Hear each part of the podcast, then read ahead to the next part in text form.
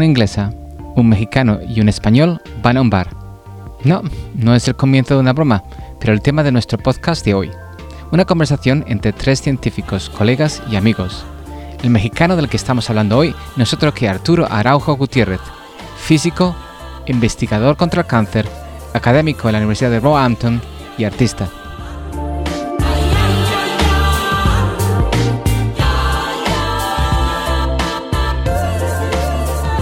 Queridos oyentes, buenas tardes desde donde nos encontramos hoy, que es el pub The Grove en Ealing, en Londres.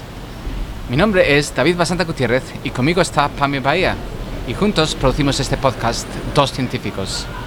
Para los que conozcan nuestra versión en inglés, Two Scientists, sabéis que llevamos casi nueve años teniendo este podcast y cuando empezamos, parte de ese equipo incluía a Arturo Araujo Gutiérrez, que es nuestro invitado de hoy. Arturo Araujo es no solamente una de las personas que nos ayudó a comenzar este proyecto, sino también un amigo nuestro desde hace mucho tiempo. Es también una de las personas que hace ya 11 años conocíamos en Londres, porque creo recordar que fue más o menos hace 11 años, cuando estábamos en un sitio como este, donde yo intentaba convencerte y te convencí de que vinieras a trabajar a hacer modelos matemáticos de cáncer en Tampa. Sí, me acuerdo, me acuerdo. ¿Te acuerdas bien? Espero que sean buenas memorias. Sí, todo muy bien. me alegro. ¿Y cómo estás hoy, Arturo? Muy bien, muy bien. Especialmente con el clima ahorita en Londres. Eh, ayer llovió un poquito, entonces está un poco más relajado el clima porque ha estado haciendo mucho calor. Bueno, muy bien. Pues, uh, ¿te acuerdas de cómo era el clima en Londres? En Tampa, imagino. sí, a mí sí me gustaba mucho el clima en, en, en, Tampa. Siempre hacía mucho sol. Lo bueno de tener un clima como el de Tampa, donde siempre hace sol, es que nunca sientes que tienes que salir porque hace buen clima. Sí. Porque siempre hace buen clima. Sí. Entonces dices, ah, está bien el sol. Voy a estar adentro haciendo cosas. Aquí, en cambio, en cuando sale el sol en Londres, pues tienes que dejarlo todo porque es, es, un día o dos días al año que hay sol, entonces tienes que ir, ir a aprovecharlos, todo el mundo va al parque, es, es, como un break nacional. Seguiría hablando sobre las diferencias de Tampa y, y, Londres, pero creo que lo vamos a dejar para más adelante. Una de las cosas que, que determina en tu carrera es que eres uno de los pioneros en, en utilizar modelos matemáticos en oncología. ¿Qué es la oncología matemática? Bueno, si lo partes en dos, pues son dos palabras. Oncología, que es el estudio del cáncer, y matemáticas, que es un sistema de formalización de lógica numérica. Y cuando unes las dos, tratas de entonces formalizar conceptos biológicos a través de manipulación numérica y simbólica. Muy bien. Eh, lo que significa es que las matemáticas han existido pues de hace cientos de años, realmente han sido formalizadas sobre todo en Grecia, siempre han sido consideradas algo, algo abstracto. Muchos, muchos protocientíficos, tal vez filósofos, han, uh -huh. han, han filosofado que las matemáticas existen independientemente de la realidad. Eh, por ejemplo, el, eh, Platón tenía su, su, idea de que todos estos conceptos matemáticos viven en, un, mundo abstracto de ideas.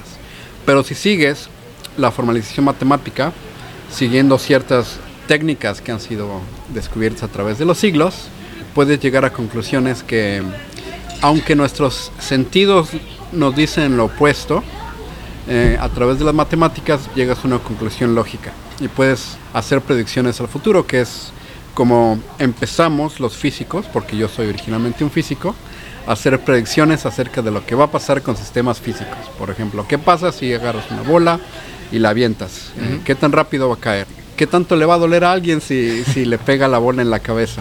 Eso es parte de béisbol. Todo eso lo puedes formalizar matemáticamente utilizando las leyes, las leyes de Newton. Newton pues era un físico eh, de los años 1600 y tantos. Eh, en 1650 y tantos hizo su principio matemática, donde entonces formalizó todo esto. No solamente con cosas que podemos tocar, sino cosas que no podemos tocar. Por ejemplo, él formalizó ciertas leyes de la óptica. Fue hasta mucho después que empezaron a hacer más matemáticas, formalizar más la óptica y entender que hay ciertas cosas que nosotros no podemos ver, pero existen. Por ejemplo, las ondas de radio, las microondas, a su vez. Eh, en el otro lado también tenemos los átomos y en escalas, en escalas eh, galácticas pues tenemos las leyes de Einstein, ¿verdad? Las leyes de la relatividad. Pero volviendo a la oncología. Sí, sí, sí, si tomas todo esto, fueron cientos de años formalizando cosas físicas, cosas que tú puedes ver, cosas que tú tienes cierta intuición. Por ejemplo, qué tanto vas a aventar una bola. Pero fue entonces, a principios del siglo XX, que los físicos empezaron a, tomarse esto muy en serio. Empezaron a decir, bueno, si tenemos todas estas leyes, podemos entonces hacer, por ejemplo, algo que, desafíe completamente las leyes naturales. Por ejemplo, la gravedad. ¿Cómo podemos desafiar la gravedad? Pues si, tienes una reacción eh, de, cierta, de cierta magnitud, puedes entonces elevar algo completamente contrarrestando las leyes gravitatorias y salir del planeta. Eh, obviamente eso resultó en, la exploración espacial, todos los, cohetes de los 50, 60, 70.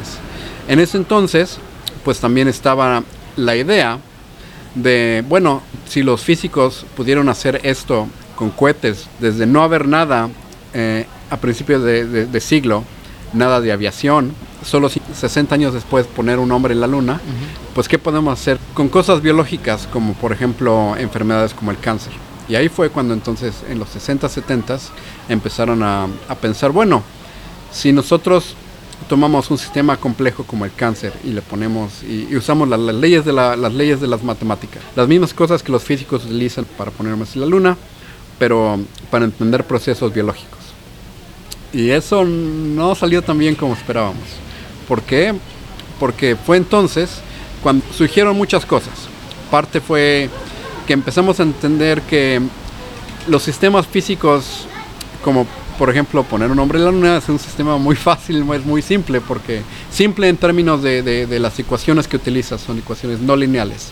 Son cosas que son, nuestro cerebro está muy bien equipado para hacer predicciones no lineales, sea, cosas que no, no incrementan en, en, formas exorbitantes. En cambio, el cáncer y muchas enfermedades biológicas, casi todo lo biológico, es puede ser estudiado con cierta parte de las matemáticas que se llaman los sistemas no lineales.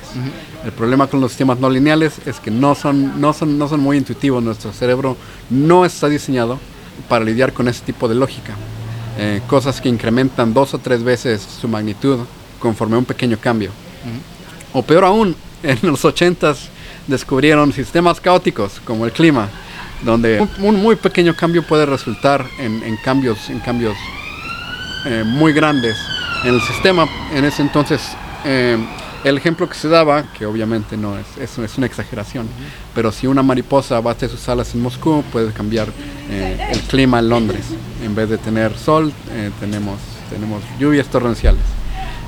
no es tan dramático, pero estos sistemas caóticos y sistemas complejos fueron un despertar para cualquier persona que trataba de poner matemáticas en la, en la biología, especialmente sistemas de cáncer. Aún así, hubo un invento muy importante que fue el invento sin el que la, la, oncología matemática no puede existir, la computadora. Mm. Sin la computadora, nada, nada de esto podría ser. ¿Por qué? Porque nuestros cerebros no están hechos para pensar en este tipo de cosas. Entonces la matemática, la, oncología matemática es usar estos sistemas complejos por medio de computación para entender cómo inicia el cáncer, por qué inicia el cáncer. Y importante, tratar de predecir hacia dónde va el cáncer.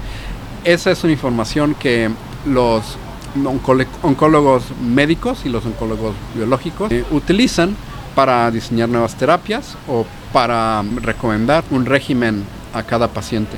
Pero no fue sino hasta el año 2010 que fue el Moffitt Cancer Center, fue uno de los primeros centros con, matemáticas oncológicas en el mundo.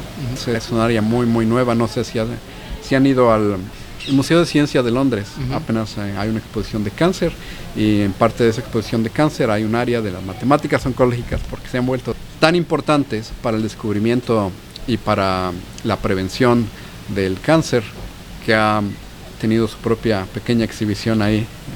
Pues ahora que tenemos una definición de lo que es la oncología matemática, y solo quiero recordar que sí, que, que, Moffitt es uno de los pioneros en tener un, grupo de investigación en el tema dentro de un centro de investigación contra el cáncer, aunque evidentemente el tema ha sido investigado en, departamentos de informática, en departamentos de matemáticas, en departamentos de física, pero es, es más recientemente que ha tenido más interacción con, con biólogos y con médicos.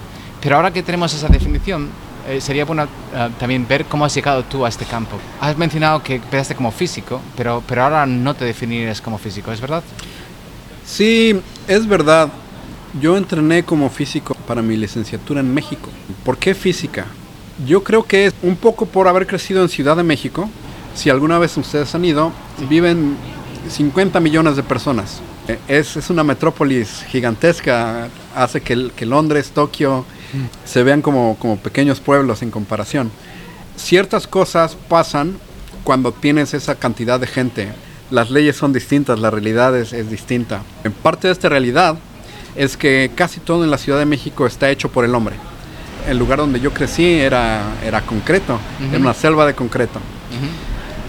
México está en un valle y está rodeado por, por diferentes eh, sierras, montañas y volcanes, atrapando en este valle toda la contaminación, lo cual impide que veas el cielo. El cielo, cuando yo, cuando yo crecí en, los años 80, no podías ver el sol, no podías ver la luna, no podías ver las estrellas. Yo tenía que ir a un planetario para que me explicaran qué, qué eran estas cosas que tal vez existían ahí, pero yo no las podía ver esa curiosidad de ir al, al museo y ver cosas que yo no podía ver con mis ojos, con mis sentidos, no porque no estuvieran ahí, sino porque hemos, hemos construido un, un obstáculo para que la gente pues tuviera ese acceso directo a, a la naturaleza. Para mí era impresionante que estos científicos eh, con sus aparatos pudieran decirnos qué es lo que está pasando en, eh, en galaxias eh, distantes. eh, 20 años luz, 100 años luz. Por otro lado, en los metros de México, en ese entonces había una iniciativa del gobierno donde ponía, eh, ponía exhibiciones científicas. Y una que me gustaba mucho ver era Poderes de 100, donde es un metro sí, muy sí. largo, había una conexión que tenías que, que caminar por un, por un pasillo muy muy largo, son como 10, 15 minutos de caminar. Para hacer el viaje más ameno, había una exposición fotográfica donde empezabas con una persona y dependiendo una persona sentada en un patio y dependiendo de a dónde a dónde ibas a cambiar de, de metro ibas incrementando la resolución en poderes de 10 hacia el macromundo hacia el cosmos o hacia el micromundo o sea los átomos. Eh, me gustaba entonces mucho ir a partir de la persona yendo hacia el macromundo pues puedes ver eh, la persona en el parque, después puedes ver el parque en la ciudad, la ciudad en el país, el país en el continente, el continente en el mundo, y ibas eh, saliendo más y más con las fotos que en ese entonces eran muy famosas del telescopio Hubble, hacia las galaxias, hacia, hacia el cosmos.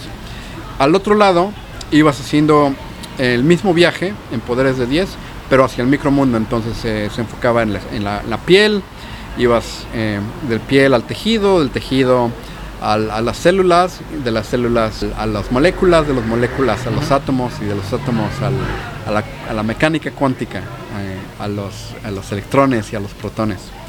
Para mí entonces esas cosas eran muy interesantes porque eran cosas que yo no podía ver. Eh, así como yo no podía ver las estrellas, tenía que confiar en esos científicos. Eh, yo no confío mucho en la gente. Eh, no confío mucho en la gente porque hubo un incidente en, en mi, en mi adolescencia donde, Mm. donde eh, hubo un, un atentado de secuestro. Uy. Entonces eso para mí fue un- algo muy traumático. En México desafortunadamente pasa muy seguido. Eh, muchos de mis amigos tienen una historia muy muy similar. Pero eso me enseñó también no solo, no, no solo a ser desconfiado por ser desconfiado, sino a pedir evidencia. Mm. Que es lo que te voy a, te voy a creer si me, si me das cierta evidencia de, que- de que esto es cierto. Ujú. Si no, pues no te voy a creer. Es más seguro así. Lo bueno de los científicos es que utilizan este método científico, que es un método donde produces la evidencia y produces evidencia para ciertas teorías. Puedes producir evidencia para cualquier teoría que tú quieras, puedes tener cualquier teoría, no tiene que ser una, una teoría científica. Es una teoría, puedes tener, por ejemplo, la teoría de que hay, de que la Tierra es plana, Sí. o la teoría de que, de que, de que el Sol gira alrededor de la Tierra. Que, que eran teorías pues que la gente ha tenido a través de los siglos. Antes de Galileo, pues la mayoría de la gente pensaba que el, el Sol gira alrededor de la Tierra. eh, y mucha gente también pensaba en los tiempos de, Ujú. de Cristóbal Colón, Sí. pues que la, la Tierra era plana. Generas hipótesis, generas teorías y adquieres evidencia. Conforme vas adquiriendo esta evidencia, ciertas teorías pues, van siendo menos relevantes que otras. Ujú. Yo creo que hoy en día hay pocas personas que, que todavía creen en la teoría de la Tierra, de la Tierra siendo plana. Bueno, Hay todavía me, me temo que hay gente que est- se lo cree que incluso hace conferencias. Hay experimentos claves donde tú, aunque creas eso, vas y haces el experimento y pues pruebas lo contrario. Ujú. Por ejemplo, puedes tomar un globo, subir en globo y ver la curvatura de la Tierra Sí, sí, sí, o un avión. o un avión. Eso me llamaba mucho la atención porque quería yo entender qué es lo que estaba pasando en mi vida. Yo no sabía realmente qué es lo que estaba pasando. Eh, Siempre he tenido cierta confusión acerca de la vida. Yo no sé. Tengo muchos amigos y muchos amigos me dicen, no entiendo por qué, por qué estás tan confundido acerca de la vida. Es, es, eh, naces, la disfrutas y te mueres y se acabó. Para mí no, no es suficiente, no es suficiente sentarme y disfrutar de la vida. Tengo que entender el proceso. Ten- tengo cierta curiosidad por, por entender de dónde venimos y hacia dónde vamos.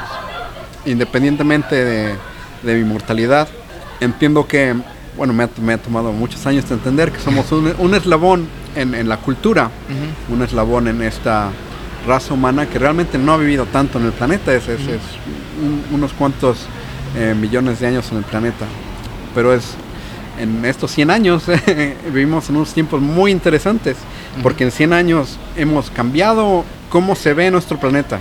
En 100 años hemos hecho lo que, por lo que no hemos hecho en, en los 10 millones de años realmente que hay ciertos homínidos viviendo, mucho menos en los 200, eh, 260 y tantos millones de años que ha habido eh, vida eh, caminando por el planeta. Nunca ha habido un cambio tan importante como el que hemos hecho nosotros en los últimos 100 años. Entonces, yo creo que mi curiosidad es justificada. ¿Cómo cambiamos tanto, eh, no solamente en la cultura, sino nuestro, nuestro entendimiento de la sociedad, del mundo, cómo cambia tanto en un solo año las cosas?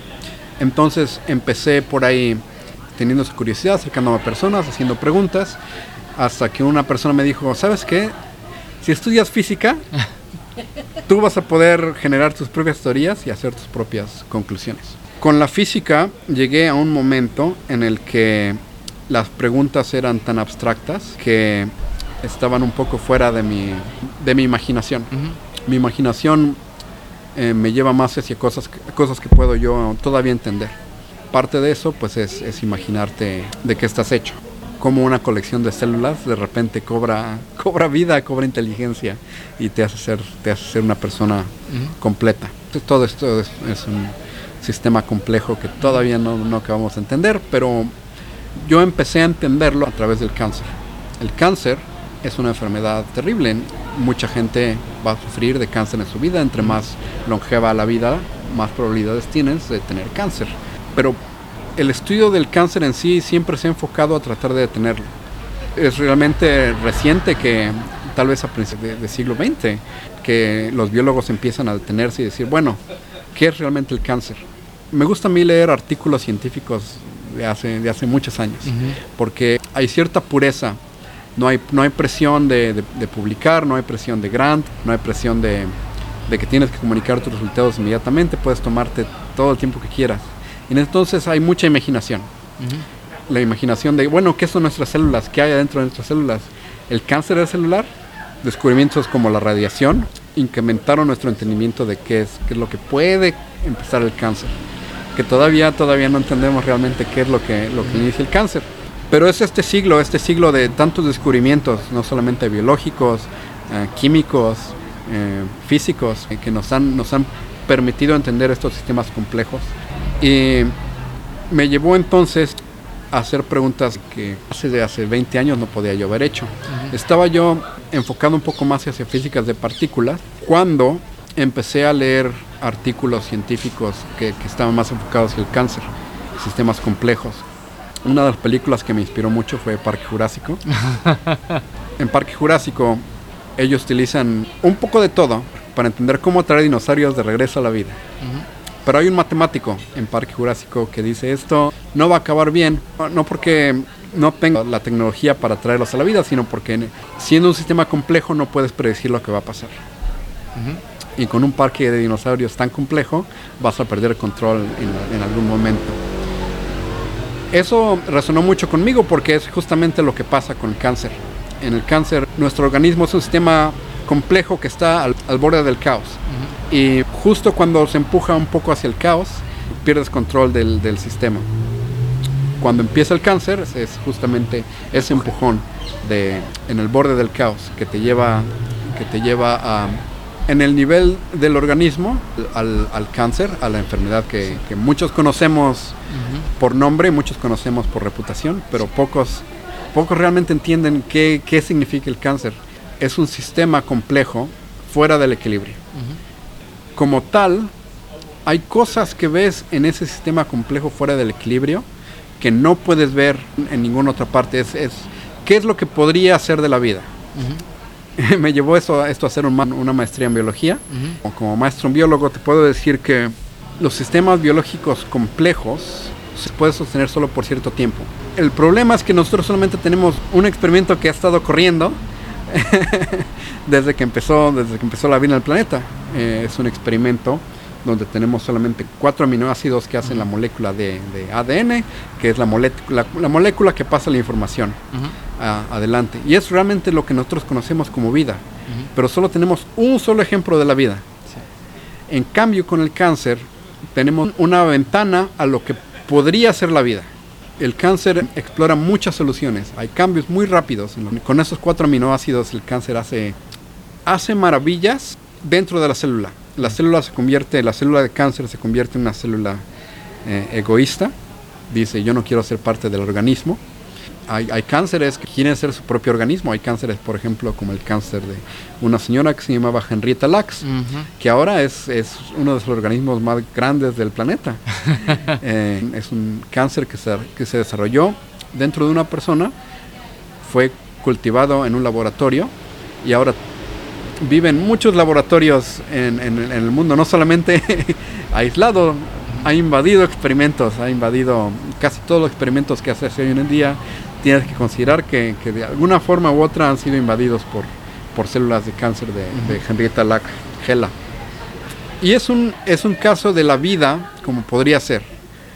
Es un caso de un organismo casi inmortal. Entonces, si quieres saber cómo ser inmortal, pues estudias este cáncer. Sí. Eh, hay otros cánceres que han hecho otras cosas. Hay otros cánceres que pueden vivir sin oxígeno. Hay cánceres que pueden vivir en condiciones eh, muy extrañas. Es, es un tipo de vida nuevo que nosotros no, no hemos visto en el planeta. Todo este tipo de cosas me llevó a, a investigar estos sistemas. Cuando hice mi doctorado, yo lo único que quería hacer era, era, podemos hacer un formalismo matemático con el que podamos empezar a platicar, no solamente con biólogos, sino con clínicos, con físicos, con personas que no estudiaron ciencia. Eh, podemos usar un formalismo matemático con el que todos podemos decir, esto es el cáncer, esto es una célula, esto es un cambio que se puede hacer en el cáncer. Hacer este tipo de lenguaje que puede ser un experimento reproducible, eh, no solamente en la computadora, sino también fuera de la computadora. Entonces ahí fue cuando te conocí. Sí, señor, al final de tu doctorado. Al final de mi doctorado yo pensé que estaba solito tratando de hacer estas cosas, cuando de repente llegas y me dices, no, estamos empezando a hacer un equipo de científicos eh, justo, justo para aplicar todas estas teorías que, que- que ustedes tienen en pacientes, o sea, realmente tomar estas ideas que están en este mundo de ideas de Platón Sí. y aplicarlas para mejorar la calidad de vida de una persona. Y eso fue para mí, yo creo que la, la- la cosa más importante, más interesante y más que más me ha gustado de, de todo lo que he hecho en mi vida. Entonces, pues muchas gracias por la oportunidad. no, no sé muy bien cómo comunicar esto, pero uh, uh, sí, Arturo y yo trabajamos juntos durante cinco años en Moffitt. Una razón por la que nos conocemos es precisamente por el trabajo que hicimos juntos. Somos más que gente que trabajó juntos, somos muy buenos amigos ahora mismo, pero cuando empezó a trabajar Arturo en, en Moffitt, yo también estaba empezando un grupo en, en aquel momento y uh, para aquellos que conozcan un poco el tema, empezar un grupo es, es muy importante, tienes pocos recursos, mucho trabajo que hacer y es muy importante conocer a gente que pueda trabajar contigo, que tenga esa misma visión y esa misma capacidad de trabajar. Y uh, es, es uno de esos momentos en los que pueden salir las cosas muy bien o muy mal y yo tuve mucha suerte encontrando a Arturo. Pero claro, a los cinco años, pues ese momento de dejar ver como, como, como Arturo, que, que aprendió, yo creo que aprendiste muchísimo y también yo aprendí muchísimo de ti y, y en ese momento dijiste, bueno, pues ahora quiero hacer otras cosas, quiero volver a Londres. Y ah, dejaste durante por lo menos unos años eh, la investigación más académica y trabajaste en una compañía que está también enlazada con la universidad, pero, pero una compañía privada. Cuéntanos un poco más de esa experiencia. Vivir cinco años en Tampa fue extraordinario porque en Florida, eh, como decíamos, el, el calor siempre está muy rico. Puedes sentarte a trabajar 8, 10, 12 horas al día, fines de semana. Yo tenía un- una cabañita donde tuve todo el tiempo para poder hacer la teoría que yo quería hacer. Llega un momento en el que me sentí sentí que ne- necesitaba necesitaba seguir adelante eh, no solamente en mi progresión científica, sino también en, en mi vida personal, porque cuando yo me mudé a Tampa, pues realmente esos cinco años, pues fueron cinco años como monje, trabajando, trabajando exclusivamente en esto. Y estoy muy orgulloso de lo que hicimos. Pero también quería yo vivir mi vida. Ujú. Eh, conocí una muchacha en un workshop Ujú. en, en, en la IMO. Eh, me enamoré, eh, ella también se enamoró de mí, es muy difícil. Pero pasó. Eh, ajá, es, es- es difícil que, que dos personas, siento yo, es, es difícil que dos personas se enamoren así. Y quería yo perseguir esa oportunidad. Ella es británica, entonces ella se mudó a Londres. Ella tiene un, un muy buen trabajo aquí, le gusta mucho su trabajo. Yo pienso que para ella, el trabajo que ella tiene aquí en Londres es lo que yo tenía en, en- en- Tampa, era el Mm. trabajo de mis sueños. Y yo sentí que ya había hecho esa contribución y también sentí que era tiempo de que gente nueva tuviera su oportunidad de hacer su contribución y también trabajar, trabajar tanto tiempo. Eh, Sí, claro. no, no tenía yo un, un balance con mi vida personal, mi vida personal casi no existía. quería yo recuperar un poco de eso, también quería yo... eh, en ese entonces había esta buzzword, esa palabra Sí. que estaba en boca de todos, inteligencia artificial. Eh, yo sabía un poquito, un poquito de lo que era la inteligencia artificial porque muchos de nuestros modelos eh, de cáncer eh, tocan mucho en ese- esas matemáticas casi esotéricas. ¿Por qué esotéricas? porque son matemáticas tan poderosas que necesitas una supercomputadora para hacerlas y en ese entonces pues las supercomputadoras no eran muy, muy populares. Gracias ahora a Google hay supercomputadoras en todos lados. Todo mundo trae una computadora en su bolsillo que, que- que puede conectarse con una computadora más grande y puede hacer cálculos que hace 10 años tomarían cientos de años hacer y ahora puedes hacerlos en 10 minutos. Es, es increíble. Gracias, Eh, Siri. Como decía, el mundo está cambiando tan rápido y en estos 10 años ha cambiado todavía más rápido. Quería yo saber qué es lo que estaba pasando. Entonces, trabajé con un supervisor con el que yo hice mi doctorado en una compañía de inteligencia artificial. Y ahí todavía mantuve ciertas colaboraciones, todavía estaba publicando ciertas cosas que yo quería publicar, ciertas preguntas que yo tenía eh, pequeños proyectos Ujú. que yo estaba haciendo en, en Moffitt en mi tiempo libre, pero me enfoqué mucho a, a qué es esto de la inteligencia artificial, cuáles son los algoritmos, cómo funciona, eh, por qué estamos tan interesados en la inteligencia artificial. Tratando de contestar a esa pregunta también, hacia dónde vamos Ujú. y también tratando de, de ver si alguna de estas metodologías nuevas puede ser utilizada en cáncer. Trabajé entonces tres años en una compañía donde los problemas eran problemas interesantes, Ujú.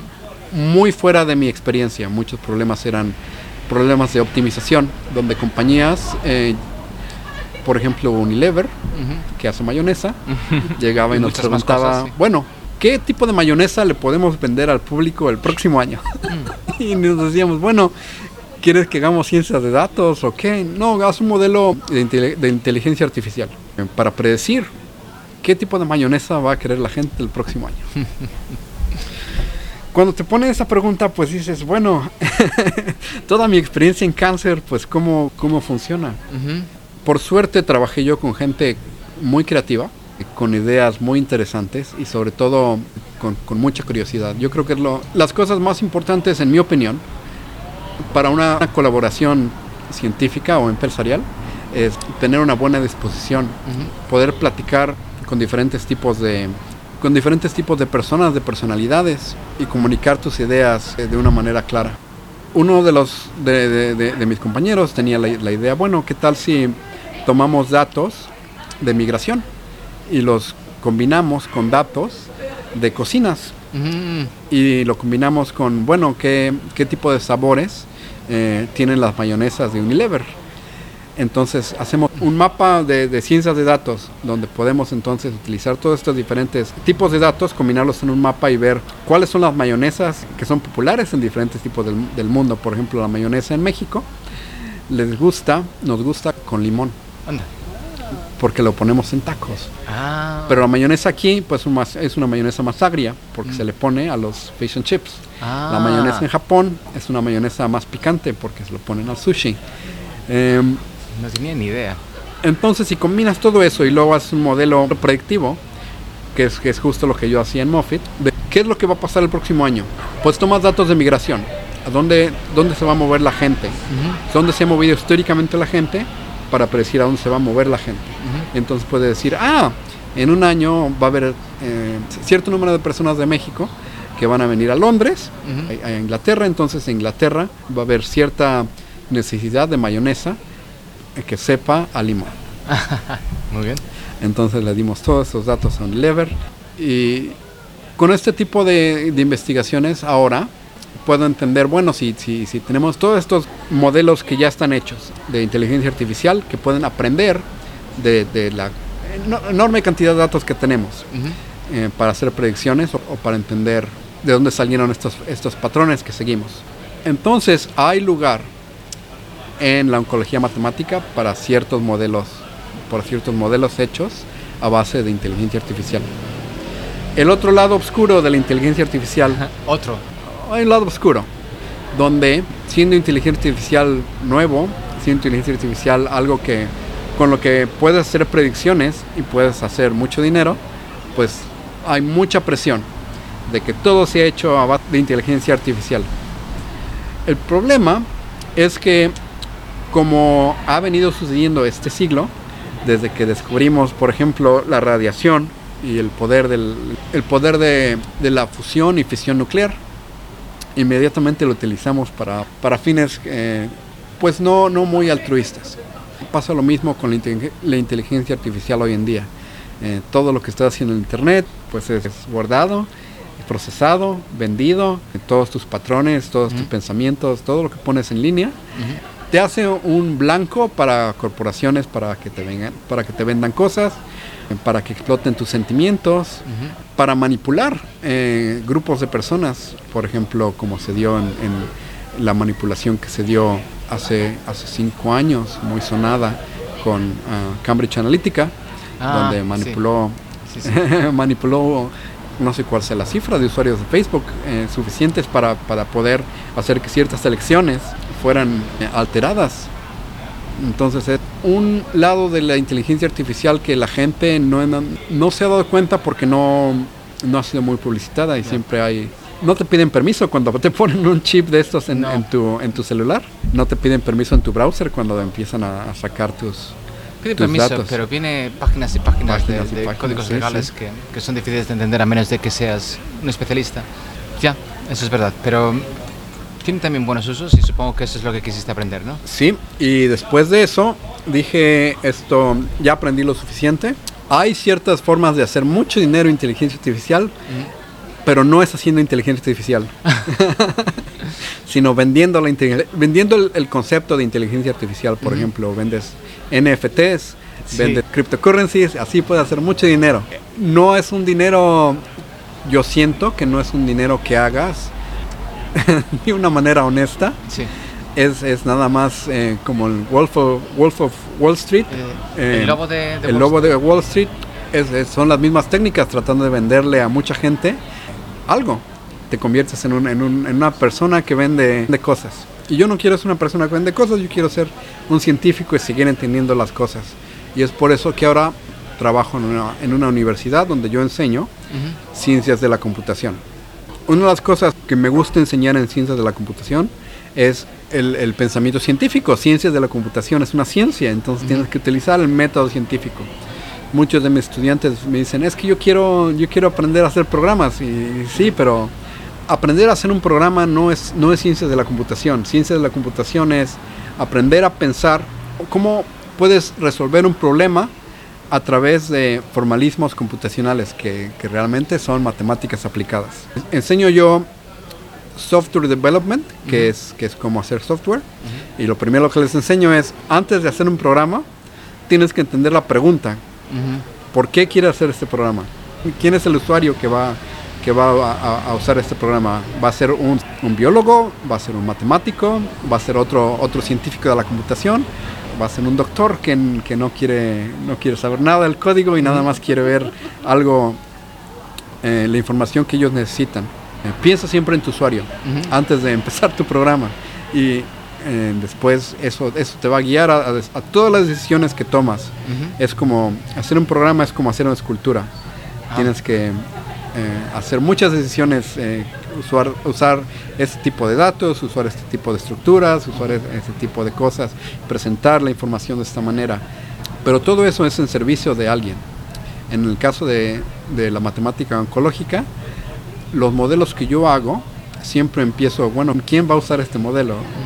Es mi colaborador biólogo, mi colaborador clínico, y de ahí pues son los tipos de datos que voy a utilizar, los tipos de datos que, ellos van a ver, el lenguaje que yo voy a usar. La otra clase que yo enseño es inteligencia artificial, mm. que la inteligencia artificial no es solamente no es solamente enseñar a la computadora a pensar, sino también es diseñar agentes realmente inteligencia artificial es diseño de agentes, agentes que pueden dar la semblanza de ser inteligentes. Y si utilizas esa definición de inteligencia artificial, entonces realmente la célula es, inteligencia artificial. Muchos paralelos. Yo siento que la ciencia de la computación es una ciencia que, nos, va, nos va a ayudar a unir muchas ciencias, muchas filosofías y muchas, muchas diferentes eh, ramas de, del conocimiento humano. Pues eh, volviendo un poco a tu época en Moffitt, eh, no solamente trabajaste conmigo, pero una de las razones por las que quisiste trabajar en Tampa es porque tienes esa posibilidad de trabajar con biólogos y con experimentalistas y con médicos.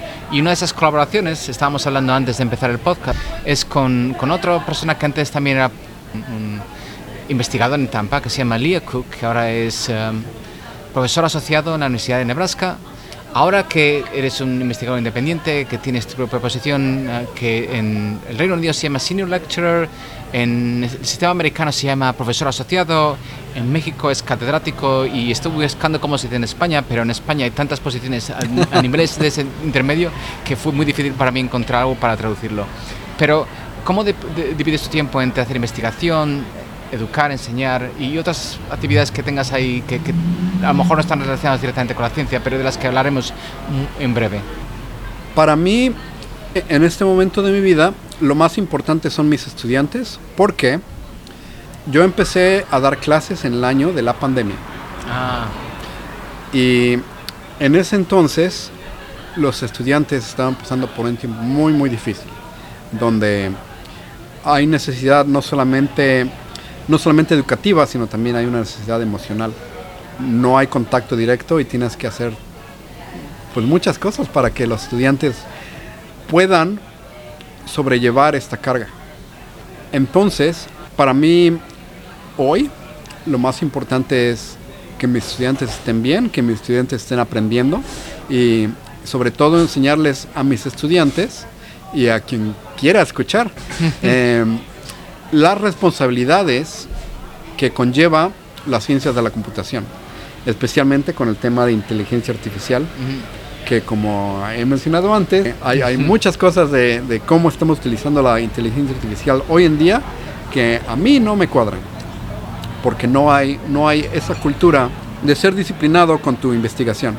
Así como en la película de Parque Jurásico, en cuanto, en cuanto hay un descubrimiento científico, inmediatamente lo empacan y lo venden y no nos preguntamos si realmente, eh, si realmente deberíamos de hacerlo en, primer lugar. Mi, mi, mi, título entonces es, es profesor investigador, donde yo educo el 70% del tiempo e investigo el 30% del tiempo. El, 70% entonces del tiempo de educación es durante el semestre, que empieza en septiembre y termina en abril. Después hay un par de meses donde hay que calificar todo. Administración. Administración, mucha, mucha administración. En todos lados no, no escapas la administración. No, no, eso te aseguro. Realmente entonces es 50% de estudio, de, de, de enseñanza, 20% de administración y después 30% de, de investigación. Yo tengo entonces tres diferentes proyectos que avanzo cada semana. Cada semana trato de, de, tener una junta con uno de mis colaboradores y avanzar ese proyecto, aunque sea uno o dos días a la semana. Y ahora en verano, que no, en principio no debería de haber estudiantes, uh -huh. eh, no, no tantos por lo menos, puedo entonces yo empujar esos proyectos todavía más. Y espero yo empujar esos proyectos lo suficiente para poderlos poner en, en alguna publicación a finales de octubre. Y así mm. espero yo en diciembre poder hacer unos cambios aquí y allá para poderlos tener ya listos en publicados a principios de año. Eh, apenas acabamos de publicar un papel, bueno, apenas nos dieron la confirmación de que Ajá. nuestro papel fue publicado. Este es con un colaborador que se llama Albert Ruben, uh -huh. que eh, conocí virtualmente y seguimos en colaboración virtual. Él es un clínico especialista en melanoma en la Universidad de Aachen, sí. en Alemania. Gran. Estuvimos visitándolo hace unos años y, y tenía un, un, una, oficina muy interesante con, con, muchos artículos y evidentemente tiene mucho interés en trabajar con los matemáticos. Sí, sí, es... Yo no sé por qué la gente le tiene tanto miedo a las matemáticas, mm. pero yo pienso que si colaboras con un matemático te puede hacer tu vida mucho más fácil, -huh. especialmente en, en las ciencias biológicas, porque un experimento biológico puede tomarte años, tal vez décadas. Sí pero tienes un matemático que te diga eh, que te diga con un modelo matemático en cinco minutos lo que podría pasar en 10 años, yo creo que te puedes tomar te puedes tomar media hora para platicar con un matemático así, ¿no? Uh -huh, sí. ¿Por qué me miras a mí? Pame vaya confirmación, solo estoy sí. tratando de buscar confirmación. eh, o tal vez esté mal, no sé. Pero apuntaba antes que, que no solamente estás interesado en, en, la ciencia, en la educación, sino que también tienes otros aspectos de tu vida que, que te han dado, uh, pues, no sé, quizás una, una, una, nueva forma de ver incluso tu trabajo científico, y ese es el, el arte. Sí, el arte, yo soy una persona muy introvertida y me cuesta mucho trabajo, me cuesta mucho, mucho esfuerzo, me cuesta mucho esfuerzo estar en el mundo. Uh -huh. ¿Por qué? Porque mi, mi, cerebro trata de procesar muchos, muchos datos que, me, que todo mi cuerpo me da, visuales, auditivos. Tengo una, una mente de tal vez demasiado alerta. Esa mente demasiado alerta me sirve mucho como científico, me sirve mucho para analizar detalles, para pensar un poco más profundamente en ciertas, en ciertas cosas. Pero con la computadora biológica que yo tengo, a lo largo de los años he aprendido mm. que no la puedo empujar yo tanto antes de que se rompa. Uh -huh. eh, si trabajo yo, si trabajo yo todo el tiempo y no tengo algo con que balancear mi trabajo, llega, ex, a exhaustarme mucho, el, el famoso burnout. Uh -huh. Y una vez que llegas a burnout, tu cuerpo dice hasta aquí uh -huh. y se revela. El arte para mí ha sido una, una forma en la que yo puedo seguir en el mundo, pero de una manera, de una manera diferente. Analizo yo las cosas de una manera eh, complementaria uh -huh. a la manera científica y racional con la que, con la que yo trabajo. es, me gustaría yo decir que, que, que, toda mi vida es científica y que yo soy un ser muy racional. Sí. Eh, como nuestro amigo Robert David, David ah, Robert Grimes, uh, que escribió su libro El simio sí, irracional. Eh, somos seres irracionales, completamente irracionales. Uh -huh. Y yo creo que, por lo menos en mi caso, yo puedo ser lógico y puedo funcionar a ese nivel abstracto ciertas horas a lo largo del día. Eh, llega un momento en el que mi cerebro irracional necesita salir. es con esa irracionalidad con la que yo veo el mundo del arte. El mundo del arte es, yo creo, más complejo que el mundo científico porque no hay una explicación. Hay teorías, hay teorías psicológicas, hay teorías sociales de por qué el arte eh, existe. Todas las culturas a través de los años han tenido demostraciones artísticas, muchas veces. Muchos, muchos artistas han expresado cómo realmente se sienten en ciertas sociedades, en ciertas culturas, durante ciertos periodos de la vida, cómo, cómo realmente se sienten. Em, en el Renacimiento, muchos artistas se enfocaron eh, a cosas más esotéricas, porque ya estaban hartos de ciertas cosas eh, impuestas por ciertos gobiernos en su vida. Hoy en día el arte también es muy diverso, también el arte es muy expresivo, el arte también puede ser comercial. El tipo de arte que a mí me interesa es donde yo puedo tomar mi experiencia de vida y tratar de, hacer algo interesante, algo que yo puedo tomar y dárselo a otra persona y decirle, ¿qué piensas? Entonces, las artes plásticas, por ejemplo, escultura o, de cierta manera pinturas tridimensionales, pinturas digitales, me llaman mucho la atención. Entonces hago en mis tiempos libres lo más que puedo. Eh, me siento a hacer, hacer arte de diferentes formas, de diferentes ideas que tengo en mi cabeza que, todavía estoy medio pensando, medio, medio dormido, más emocional y mucho, mucho menos lógico.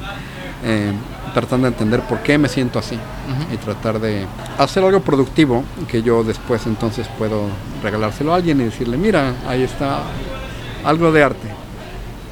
Si alguno de los oyentes quisiera encontrar tu arte, ¿hay alguna forma de encontrarlo? Si quieren encontrar tus artículos, solo tienen que ir a, Google Search o PubMed, pero... Tengo una página web, www.arturoaraujo.com. Ahí trato de poner enlaces a mi, mis sitios de presencia en línea, como Twitter. En Twitter usualmente lo uso para cosas más científicas. Instagram es donde pongo yo un poco del arte que hago. Eh, sobre todo el arte digital que puedo yo eh, poner ahí. Y en mi página web pongo cosas un poco más diversas que tal vez a Instagram no le gusten. Tengo yo una página de DeviantArt. O sea, todo lo puedes encontrar en, la, página web. Y mucho del arte que también hago es arte para los artículos y para mis presentaciones. Entonces, mucha de mi arte lo utilizo en mis videos de YouTube. Todos los videos de YouTube están en la página web también, si quieren verlos. Ahí está todo. Bueno, Arturo, podríamos seguir hablando mucho más tiempo, pero vamos a dejarlo con una última pregunta. Arturo Araujo Gutiérrez, educador, científico, artista. Si tuvieras que dejar una de esas tres palabras, ¿cuál sería? Y si no puedes, inventarías una máquina del tiempo para ir al Renacimiento.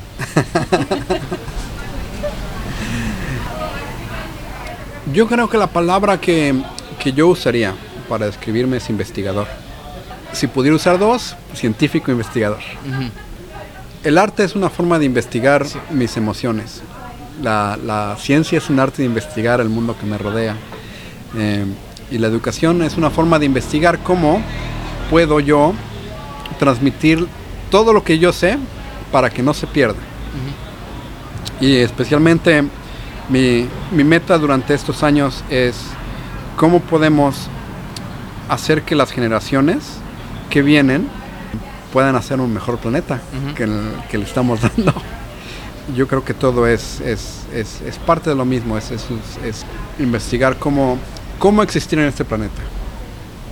Muy bien, pues muchas gracias Arturo. De nada, de nada, a ti por invitarme.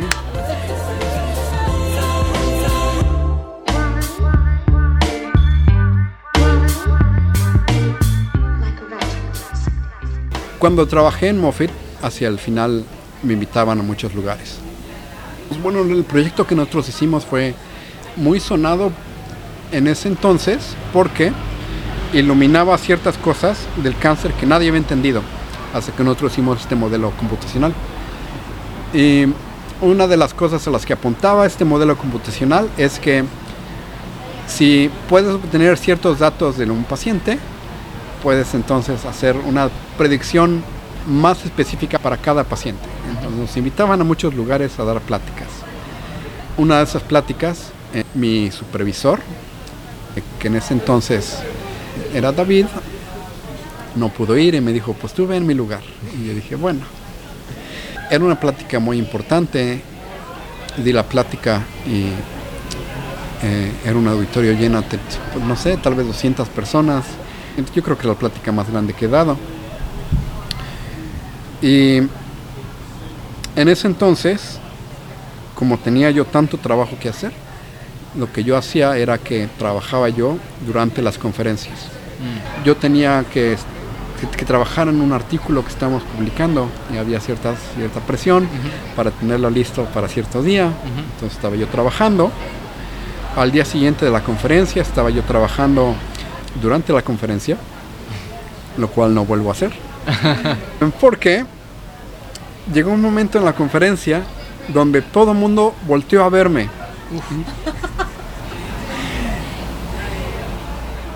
y fue para mí un momento aterrador. 200 personas alrededor tuyo, de repente todas se mueven. Y sí, ahí está, es él, el, que dijo eso la vez pasada. Y yo, ¿eh? Entonces se me ocurre decir, ¿puedes repetir la pregunta? Sí. Fue entonces donde todo el mundo en la conferencia supo que yo no estaba prestando atención.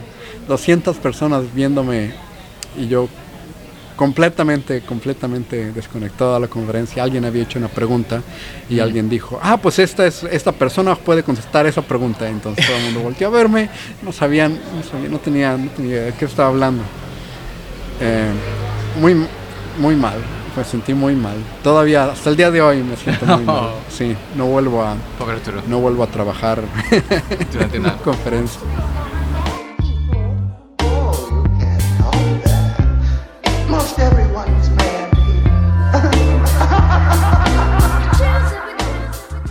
Has escuchado un episodio de Dos Científicos, presentado por mí, David Basanta Gutiérrez, y dirigido, editado y coproducido por Pamir Bahía. Durante el episodio, Arturo nos habló sobre su trabajo y su arte. Puedes encontrar los enlaces si quieres en nuestro sitio web, toscientist.org. 2 s c i e n t i s t s.org. Mil gracias a Ben Murray Smith músico y amigo de Arturo, por dejarnos usar esta pista de música Question. También al personal del pub The Grunge en Londres por tratarnos tan bien.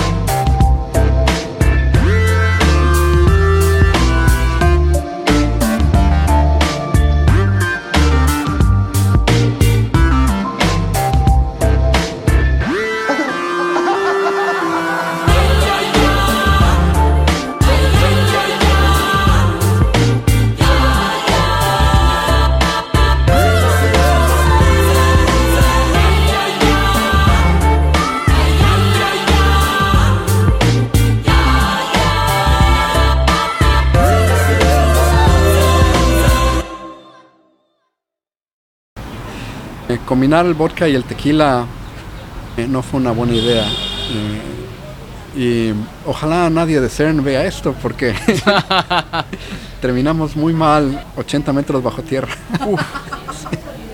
Eh, en el lugar más frío del planeta. No, no nos sentimos bien.